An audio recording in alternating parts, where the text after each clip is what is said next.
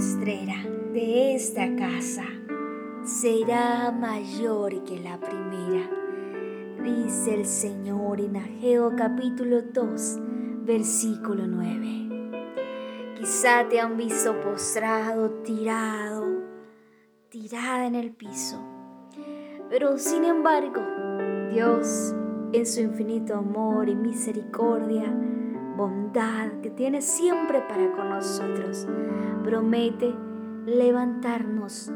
Por eso dice, la gloria postrera será mayor que la primera.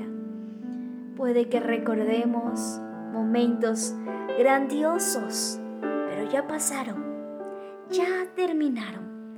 Ahora el Señor quiere hacer algo nuevo y mucho mayor.